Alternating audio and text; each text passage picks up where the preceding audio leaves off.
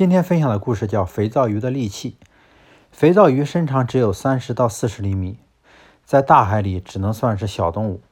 出海一次，渔民们随随便便就能钓上几只肥皂鱼。但是钓上来的肥皂鱼全身皮肤都会自动分泌出大量的粘液，一碰到水后，马上就变成肥皂泡沫。这究竟是怎么回事呢？其实这就是肥皂鱼的优势。原来肥皂鱼分泌的泡沫就是吓唬强敌的利器，因为肥皂鱼分泌出来的泡沫不仅有肥皂的味道，还具有毒性。